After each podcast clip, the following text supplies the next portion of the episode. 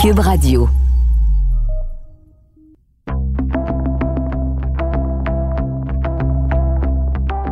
Bonjour, je m'appelle Josilito Michaud. De mon studio maison, vous écoutez Et après, un balado où je m'entretiens avec des personnalités publiques, des gens accomplis dans leurs domaines respectifs, à qui j'ai demandé de me partager leur vision du monde d'après, après qu'un virus, auréolé d'une couronne, est venu gouverner en roi et maître nos vies et en changer des contours. Tout ça a commencé par un confinement qui nous a obligés en quelque sorte à s'arrêter et voir le monde autrement. Stanley Volant, le premier chirurgien inou de l'histoire du Québec, homme de tradition et un homme d'action, il s'est retrouvé en plein cœur de la pandémie au moment même où le chaos s'annonçait que personne ne savait ce qu'allait faire cet ennemi invisible sur son passage. Il l'a découvert au fil des jours, il en porte encore aujourd'hui les séquelles. Stanley Volant, merci beaucoup d'avoir accepté l'invitation.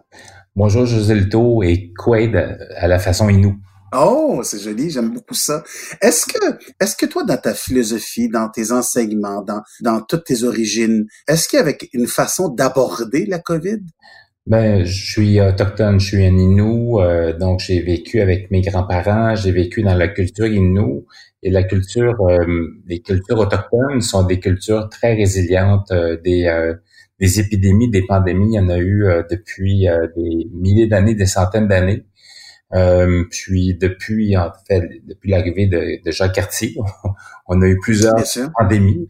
Et euh, bon, les, les gens euh, le prennent de façon très zen en disant bon, nous faisons face à un, danger, il faut s'organiser, il faut passer à travers. Puis même dans la dans, dans, dans, la noirceur, il faut toujours garder un espoir, puis d'avancer un pas à l'autre. Comme mon grand-père me disait, devant un, obstacle, devant un, danger, si tu te roules en, boule, ben tu risques de mourir. Mais si tu te lèves debout et si tu ris, euh, et le rire est très très important dans notre culture, euh, de prendre avec un brin d'humour et on passe à travers plus facilement. Parce que et on le sait, t'es la grande fierté de ton peuple parce que effectivement, t'es comme l'enfant chéri, parce que tu as réussi à te rendre à quelque part où tellement de gens aspirent à devenir ce qui était devenu. Est-ce qu'il y a une responsabilité supplémentaire quand on est chirurgien et qu'on est en plein cœur de la pandémie, à cause de ce qu'on porte euh, en l'intérieur de soi? Oui, il y a une, j'avais une, responsabilité supplémentaire comme euh, comme Inou. Euh, oui, j'avais une responsabilité comme médecin chirurgien. Je travaillais, je travaillais à l'hôpital Notre-Dame. Euh, j'étais très impliqué dans les structures de l'hôpital pour faire face à la pandémie. Et aussi, euh, j'ai été interpellé par ma, par ma nation. Ils m'ont demandé mon expertise, mon aide pour faire face à la pandémie. Euh, dès le début de la pandémie au mois de mars, euh, j'ai été interpellé par ma, ma communauté et j'ai fait. De quelle manière, Stanley, que je comprenne bien de quelle manière? Ils m'ont appelé carrément. Ils m'ont dit est-ce que tu est-ce que tu participerais comme expert sur euh, le, le, le, groupe stratégique de la pandémie pour la nation Innu et euh, j'ai accepté euh, avec fierté, euh, puis avec beaucoup de responsabilité quand même. J'avais, il fallait que je consacre peut-être un, un 6-7 heures de plus par semaine et plus, en plus de mon travail de chirurgien pour aider les gens de, de, mes de ma communauté pour faire face à cette pandémie-là. J'ai recruté des, des gens comme euh, Dr Kadir, qui est un ami à moi, très longtemps, longtemps que je le connais, euh, pour faire pour faire partie de cette cellule stratégique-là, nous, et aussi des médecins de la santé publique de la Côte-Nord pour qu'il y ait un lien entre le, ce qui se passe dans les communautés, entre le fédéral et le provincial. Donc, euh, j'ai participé activement pendant plusieurs semaines, voire des mois, euh, pour faire face à la pandémie chez les, dans, ma nation. Donc, je, je me, j'étais comme, je me sentais obligé de participer pour ma communauté. Est-ce qu'il y a eu beaucoup de cas euh, dans, ta, dans ta nation? Est-ce qu'il y a eu beaucoup de, de cas de COVID? On a peu parlé de ça. Ben, on, on, on avait beaucoup de, d'appréhension par rapport à la COVID, parce que si on se fiait à d'autres pandémies, euh, le H1N1 par exemple, qui a frappé très durement les communautés autochtones de l'Ouest à cause de la fragilité des, des communautés autochtones, euh, la pauvreté, la promiscuité de, des, des, des, maisons, parce qu'on souvent on habite 14, 15 personnes, euh, puis aussi euh, le fait que ce soit des maisons multigénérationnelles, que les aînés côtoient des jeunes euh, qui peuvent amener le virus. Donc, euh, on voyait beaucoup, beaucoup de dangers.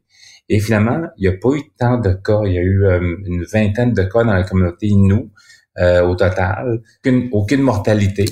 Donc, on s'en sort très, très bien. Mais on s'est rapidement organisé dès le début de mars. On, on, a, on a bloqué l'accès aux communautés. On a établi des protocoles de, de prévention de, pour éviter que le, virus rentre. Euh, on s'est euh, on s'est muni d'instruments. On a même des, euh, des machines pour faire des pour faire les tests de dépistage. Donc dans les communautés, ça nous permet d'avoir une, une capacité de réponse plus rapide. Est-ce que tu as l'impression que nous, et sans vouloir critiquer le système de santé, mais j'ai l'impression que chez vous, ils ont pris ça au sérieux dès le départ? Pas qu'on n'a pas pris ça au sérieux au départ, nous, mais j'ai l'impression qu'ils se sont vite installés, organisés, mis en place pour faire face à l'ennemi. Ben, on savait qu'on était fragile. On avait euh, déjà eu d'autres pandémies dans, le passé. Euh, puis aussi le, le, fait d'avoir des communautés autochtones sont basées beaucoup sur des valeurs collectives. Hein. C'est euh, les valeurs individuelles sont importantes, mais les valeurs collectives sont là, sont encore plus. Et donc, c'est peut-être plus facile pour euh, des gens qui ont des valeurs de d'entraide de, ah euh, de pouvoir se regrouper et se dire on va faire face à l'ennemi ensemble. Euh, tandis que dans les communautés nord-américaines, les valeurs individuelles souvent ont peut-être compliqué les choses pour l'organisation de la, contre la pandémie. As-tu l'impression que ce que tu tiens en toi de tes origines, et, tu parlais des, enseignements très sages de, ton grand-père, tu le cites souvent, c'est un homme qui a été très important dans ta vie. Est-ce que tu avais l'impression comme chirurgien que ça t'aidait à traverser cette pandémie-là? Oui, ça, je pense, ça m'a aidé beaucoup euh, de ces valeurs-là. De, quand j'ai quand, quand la pandémie a commencé, je pensais beaucoup à mes grands-parents, ma grand-mère, à mon grand-père, puis euh, aux difficultés qu'ils ont eues, aux, il me racontait que quand j'étais jeune, il avait fait face à la grippe espagnole, tu sais, puis euh, au début du siècle dernier. Puis euh, les gens étaient, mouraient, euh, tu sais, les, les, jeunes, les aînés, mais grâce à la force communautaire, de la force commune de, de, de, la, de, la nation, on avait réussi à passer à, à travers, mais ça a été une crise qui était très grave. J'ai dit, bon, Aujourd'hui, on a, maintenant des instruments, on a des la modernité qui peut nous aider à travers cette, traverser cette crise-là. Donc, euh, je me suis inspiré de, la force et de la, résilience de mes grands-parents. Et c'est là qu'on parle de force tranquille. Absolument. Puis, euh, je pense que les l'ensemble des communautés autochtones a pris cette résilience-là et aussi le, le, le, fait de travailler ensemble. Les neuf communautés nous se sont entraidées. Ce qu'une une, communauté faisait de bien, on le partageait avec les autres pour avoir euh, une meilleure euh, une meilleure défense contre cet ennemi euh, invisible.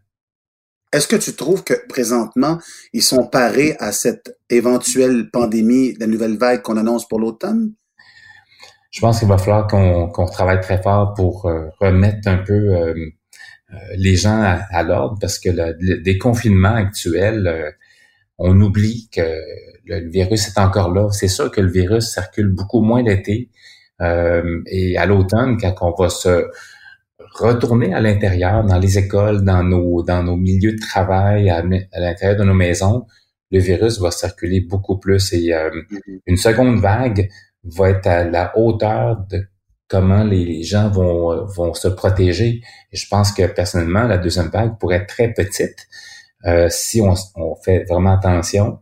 Et si je vois les dérapages qu'il y a eu en, fin de semaine à Montréal, des rassemblements euh, de 2-3 000 personnes, ben, je pense qu'on va être frappé de façon majeure par la seconde vague. Mais je pense que la seconde vague va être à l'image de notre euh, des, choses qu'on va qu'on va faire pour se protéger.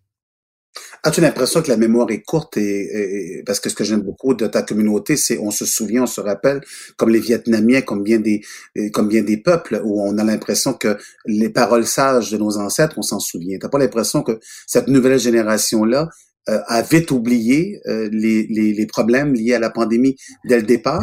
Oui, je pense que la mémoire est une faculté qui oublie. tu as tout à fait raison, Josilto. Et euh, je le vois malheureusement. Mais, euh, mais nous, comme personne de la santé, on a beaucoup, beaucoup d'inquiétudes parce qu'on sait qu'une seconde vague va heurter très, très fort euh, le, le, le, système de santé. On, on était relativement prêt au printemps, mais là, le, le stress qui, que, ça l'a causé. Il y a beaucoup, beaucoup de gens qui sont pas revenus au travail, des gens qui ont des euh, qui, ont, qui ont été malades. Euh, bon, ils sont tombés au combat. Ah, ils sont tombés au combat, puis j'en ai connu plusieurs. Tu sais, j'ai une de mes collègues infirmières qui, euh, qui est tombée au combat, qui était dans le coma pendant plusieurs semaines. Et sa fille de 27 ans est décédée durant son coma. Ah. Donc, pour moi, c'est sais, les gens qui, qui, qui, qui, voient des complots, euh, que le virus est vraiment présent, et je, je, peux, je peux vous dire que c'est, euh, moi je l'ai vécu, je l'ai vécu pendant plusieurs semaines euh, d'être au, au, chevet des gens qui avaient la, COVID, aux soins intensifs, l'esprit, l'atmosphère lourde dans l'hôpital, et moi-même d'avoir peur à chaque matin de me lever puis de ramener quelque chose à la maison, d'infecter mes enfants, d'infecter les gens que j'aime. Euh, en tout cas, bref, euh, on a beaucoup peur que la seconde vague euh, nous heurte de façon brutale.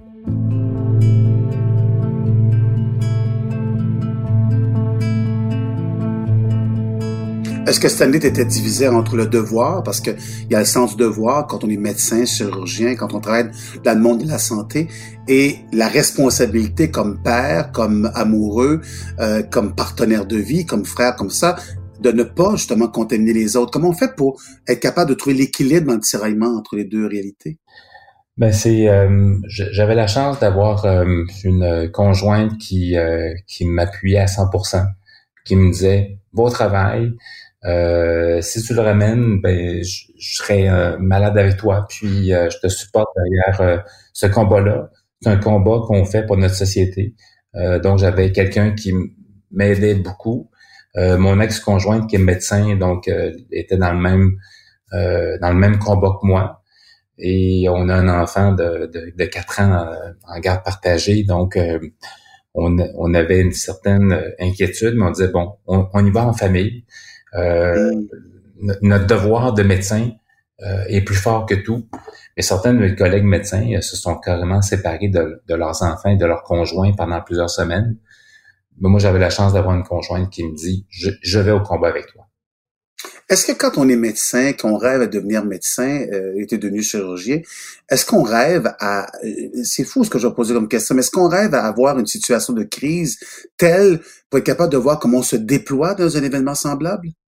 Ben, euh, c'est toujours le fun de se retrouver dans des moments critiques où on peut développer notre expertise, mais jamais que j'aurais cru que j'aurais que je vivrais une pandémie. Pourtant, depuis le début, début de notre cours de médecine en 84, euh, dans les cours d'infectiologie, de, virologie, on nous on nous en parlait, on disait nous allons avoir une pandémie euh, de l'importance de la grippe espagnole dans les prochaines années, prochaines décennies. Ben, aussi préparé. Ah. Et euh, c'est déjà connu dans la, sphère médicale que qu'on allait avoir une pandémie. Et là, maintenant, ce qu'on sait, c'est que les pandémies vont être de plus en plus récurrentes de façon plus fréquente parce que les, les conditions humaines ont changé. Euh, maintenant, les espèces animales qui ne se fréquentaient pas se fréquentent et peuvent générer des mutations virales. Il y a là le problème d'ailleurs. Et ça, tu es lié beaucoup au réchauffement de la planète aussi.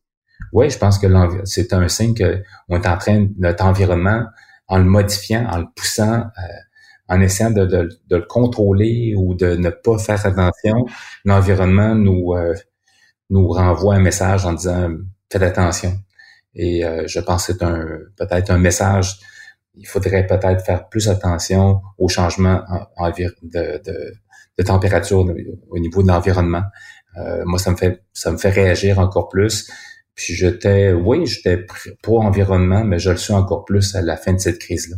Mais en même temps, toi qui as grandi dans les grands espaces où il y avait de l'horizon, contrairement au fait qu'on vit maintenant à Montréal, qu'est-ce qu'aurait dit ton grand-père face à un truc comme ça? Est-ce qu'il aurait dit, on n'a pas fait attention à ce qu'on nous a prêté?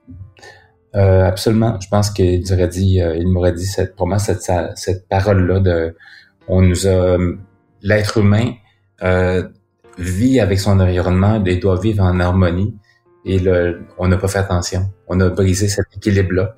Et la nature nous nous montre ce qu'elle est capable de faire. Donc l'être humain, le passage de l'être humain dans, sur la Terre, quelques quelques dizaines de milliers d'années, euh, parmi des millions d'années euh, que la Terre est là. Euh, donc, l'être humain un jour ne sera qu'un souvenir, comme les mm. dinosaures l'ont été.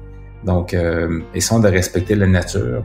Et si on respecte la nature, si on vit en équilibre avec elle, on risque peut-être de survivre encore plus longtemps.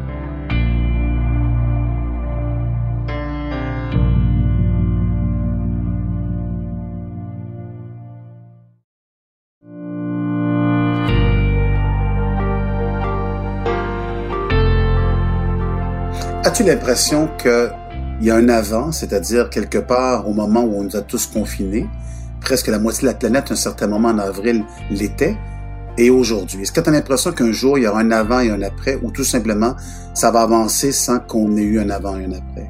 J'espère qu'il va y avoir un avant et un après. Je vais te le dire pourquoi, parce que j'ai peur que les gens oublient et qu'on commence la même chose, qu'on surconsomme, qu'on détruise notre environnement, et là, on va avoir d'autres pandémies. Mais je pense que s'il y a un après, puis qu'on se dit, réfléchissons à qu'est-ce qu'on peut faire de mieux, euh, protégeons notre environnement de façon plus raisonnable. Au Québec, euh, la mortalité principale de la COVID, c'était dans les chez les personnes âgées, dans les euh, dans les CHSLD. Donc, est-ce que peut-être une façon différente d'approcher le vieillissement de notre population? Pourquoi enfermer nos, nos, gens âgés dans des dans, dans des espaces clos? Peut-être qu'il y a une autre façon de, le faire. Euh, nous, chez les Autochtones, le fait qu'on n'ait pas de trop de nos, nos aînés dans, dans CHLD, ça nous a permis de, les garder. Euh, on les gardait à la maison, mais il fallait faire plus attention. Il y a des choses qu'on va devoir se poser des questions. Mais en même temps, comme population, vous, vous respectez vos aînés. La parole des ancêtres a une grande importance aussi. Absolument. Puis, euh, ben, on est en train de le perdre aussi. Euh, je regarde un peu ce qu'on fait avec les aînés. On a moins le respect des aînés que, que j'ai connu à l'époque. Et je ah. crois qu'un jour, en tout cas, c'est mon... Euh, je pense qu'il faut retrouver cette valeur-là qui est vraiment importante au, au, sein des communautés autochtones. Et moi, j'ai un rêve un jour que dans ma communauté, dans les communautés autochtones, qu'on puisse avoir des résidences pour personnes âgées, mais avec des espaces euh, communs où que les gens qui, euh, qui habitent encore chez eux puissent rencontrer les aînés et un espace conjoint avec des, des jeunes, des jeunes qui, euh, j'imagine comme un, pas une école, mais une garderie qui collait sur une maison de personnes âgées avec un grand cercle qui les, qui, entre les deux, où les jeunes rencontrent les aînés et la transmission du savoir comme elle se fait depuis des milliers d'années continue à se faire et donner un, peut-être un espoir, le goût de vivre encore plus à ces personnes âgées-là, qu'ils ont un rôle très important, c'est la transmission du savoir. C'est intéressant parce que quand on était chez nos enfants au Vietnam, Véronique et moi, notre premier enfant Antoine, c'était dans l'orphelinat qui était tout près du Cambodge, et il y avait justement exactement ce que tu viens de dire, une résidence des personnes âgées, et il y avait l'orphelinat juste à côté, dans ce même terrain. Et on trouvait ça beau de voir les aînés, parce que ça a toute une symbolique aussi euh, au Vietnam, avec les jeunes enfants qui étaient là, puis il y avait une vie exceptionnelle. Ça permettait justement aux personnes âgées d'être encore plus, se sentir encore plus jeunes et d'avoir une certaine forme d'utilité. C'est ça dont on parle actuellement. Oui, je trouve que c'est un très beau modèle. Puis euh, euh, si les Vietnamiens le font, euh, pourquoi pas le faire au Canada, tu sais, pour les Premières peut-être même pour les pour les Canadiens. Je pense que c'est d'enfermer les, les, aînés dans des, dans des tours. Je pense pas que c'est la bonne façon de s'occuper des personnes âgées pour toute la contribution qu'ils ont fait dans leur vie. C'est grâce aux, à ces personnes-là qu'on est qu'on est riche aujourd'hui, qu'on a des qu'on a des richesses. Donc, il faut peut-être euh, leur rendre honneur et de pouvoir contribuer encore euh, à la société. Est-ce que tu crois, quand tu rentres au bureau et tu rentres à l'hôpital et tu rentres faire ton travail, est-ce que tu as encore l'impression qu'il y a encore des gens extrêmement affectés par ce combat-là qui dure depuis des mois? Euh, oui, je, je, vois dans mon travail des gens qui sont encore très inquiets, très inquiets de la deuxième vague parce qu'ils disent, bon, ça ne tente pas encore de vivre ce stress-là. Ça a été excessivement difficile. Euh, travailler dans des conditions avec le, les avec les équipements de protection individuelle, les EPI, les masques, les, les, euh, les visières, le, euh, dans, dans, des conditions de... Il fait chaud parce que c'est dans des... Il y, a des, il y a des machines pour sortir l'air de, de, ces, de ces endroits-là. Fait que ça, ça fait en sorte que c'est très, très chaud. Euh, je me rappelle, on, on était en sueur durant toute la journée. Il fallait pas se toucher. Il fallait pas toucher notre masque. Aller faire pipi, il fallait sortir de la zone de, de aller dans le sas de décontamination, aller dans la, dans, la zone non À chaque fois? Ouais, fait que aller faire pipi, euh, euh, c'était euh, c'était difficile, c'était c'était pénible. Puis bref, revivre ça encore, il y a personne ça, ça leur tente et toujours le risque de, de, de contaminer d'autres personnes. J'ai des infirmières sur l'opération qui ont travaillé dans la zone aux soins intensifs, ils ont été infectés, puis il y en a un qui a contaminé son autre, son, son coloc oh. euh, infirmier. Donc, euh, il y a eu des, des, euh, des milliers de personnes dans notre, dans notre CIUS qui ont été, qui ont été infectées. Donc, ça donne pas le goût de, de retourner là-dedans. Et je, je, te parlais de l'exemple de la de l'infirmière de, de l'urgence qui, qui est tombée malade et qui a contaminé sa fille et sa fille est décédée. Donc, euh, la responsabilité qui vient avec ça. Ouais, puis euh, et ça, ça, ne tente pas de revivre ça du tout, du tout à l'automne. Et euh, quand on voit des gens ne pas faire attention, des rassemblements publics sans masque, ah sans protection, euh, c'est tellement irresponsable. Euh, on aurait envie de leur donner une claque dans, dans la figure, puis leur dire réveillez-vous, vous allez vous allez avoir des conséquences d'autres personnes. Vous, vous êtes peut-être invincible, vous serez pas malade, mais vous allez rendre des gens malades qui vont peut-être rendre malades d'autres personnes et qu'il va y avoir des mortalités. Puis euh, c'est vraiment dommage de voir ça.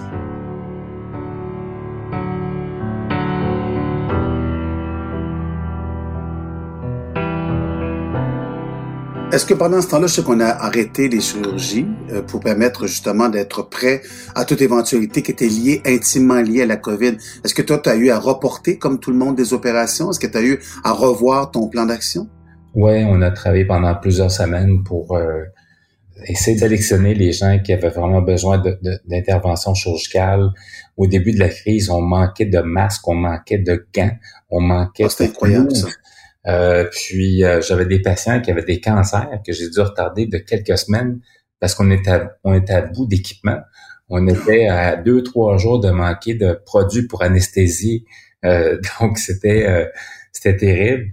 Et on a recommencé à opérer des cas moins moins urgents, peut-être pas électifs à partir du mois de juillet.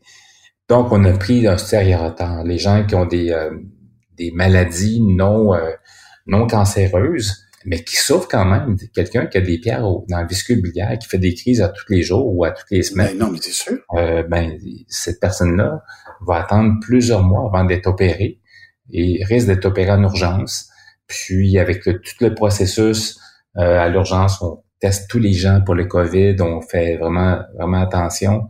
Ça a beaucoup de conséquences. Moi, j'ai euh, j'avais trois, quatre mois d'attente et maintenant, j'ai à peu près 7, 8, 9 mois d'attente pour les chirurgies euh, électives. Et euh, la capacité de, de, travailler, elle n'est pas encore à 100% On travaille avec 60% de nos capacités actuelles. Donc, on, on, on prendre du retard.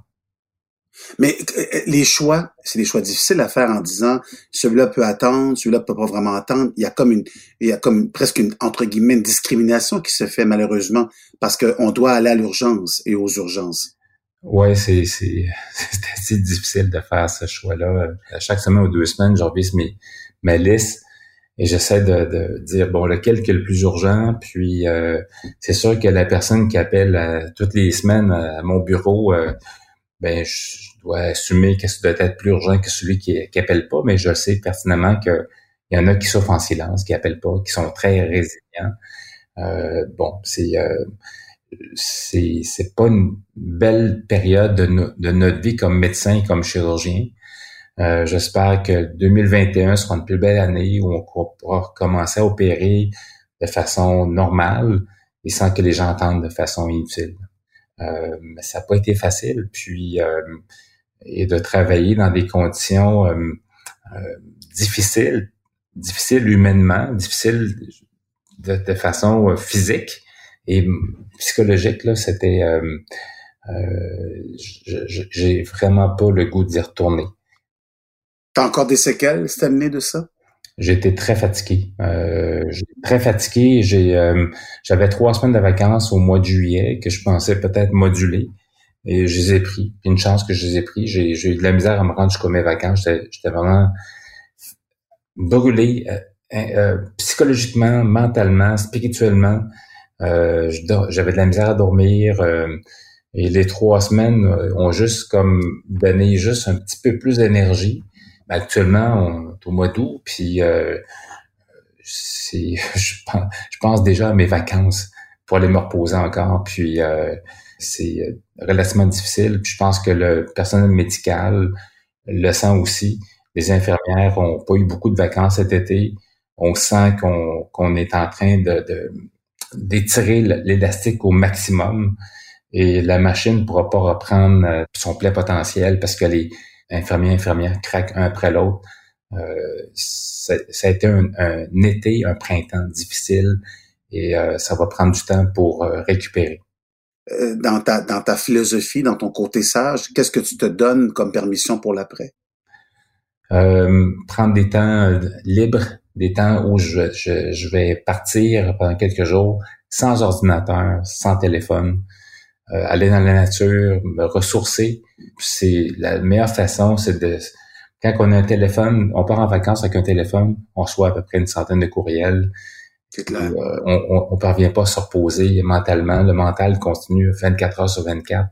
Euh, et je pense que se ressourcer dans la nature, pour moi, c'est une des façons les plus euh, naturelles, les plus culturellement adaptées. j'ai fait plusieurs expéditions à travers les années. J'ai marché 6000 kilomètres. Et ben oui. je sortais de mes expéditions revigoré euh, au niveau mental, spirituel.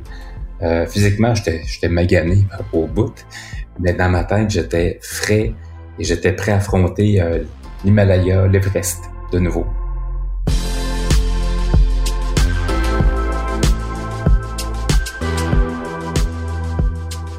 Qu'est-ce que ça prend autre que la dextérité manuelle, je suppose, pour un bon chirurgien?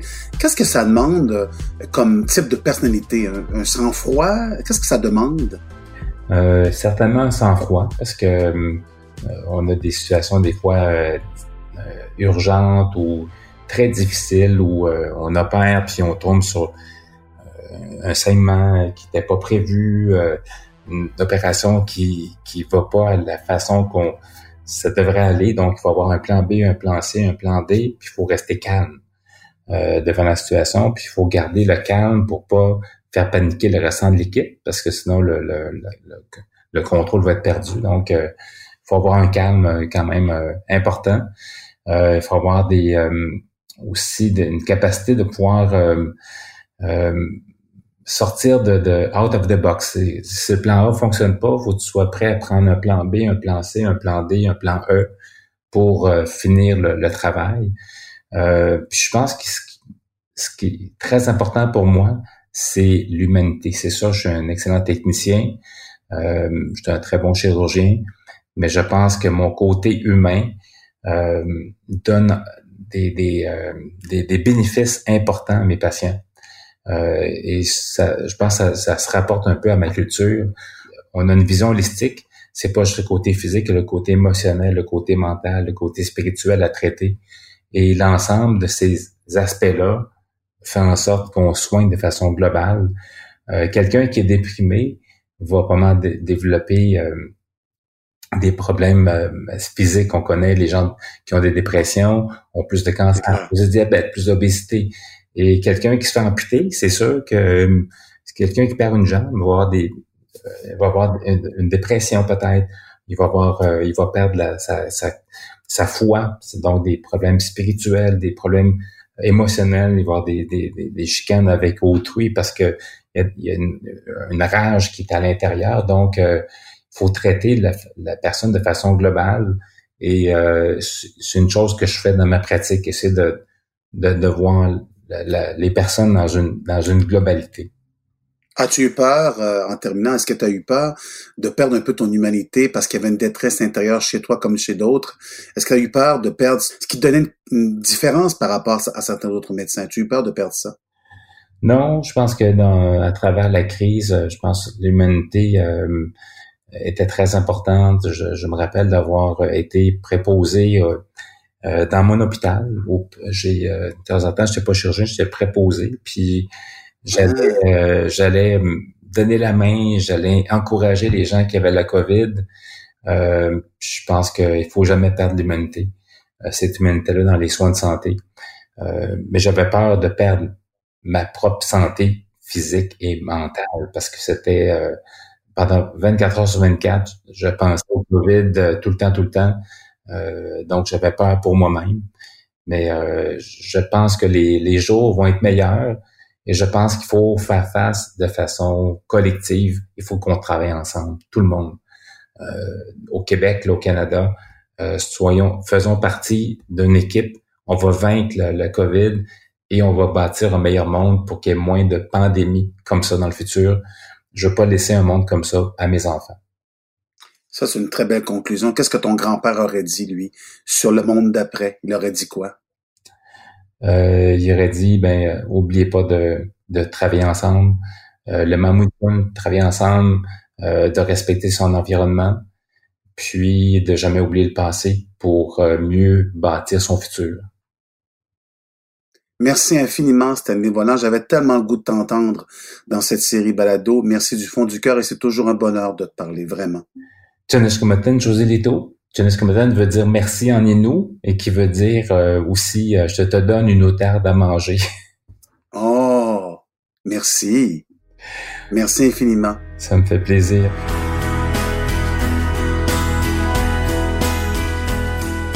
Et après est une production de Cube Radio. Réalisation Anne-Sophie Carpentier, chef réalisateur Bastien Gagnon La France. Je m'appelle José Lito Michaud. Merci d'être à l'écoute et à très bientôt.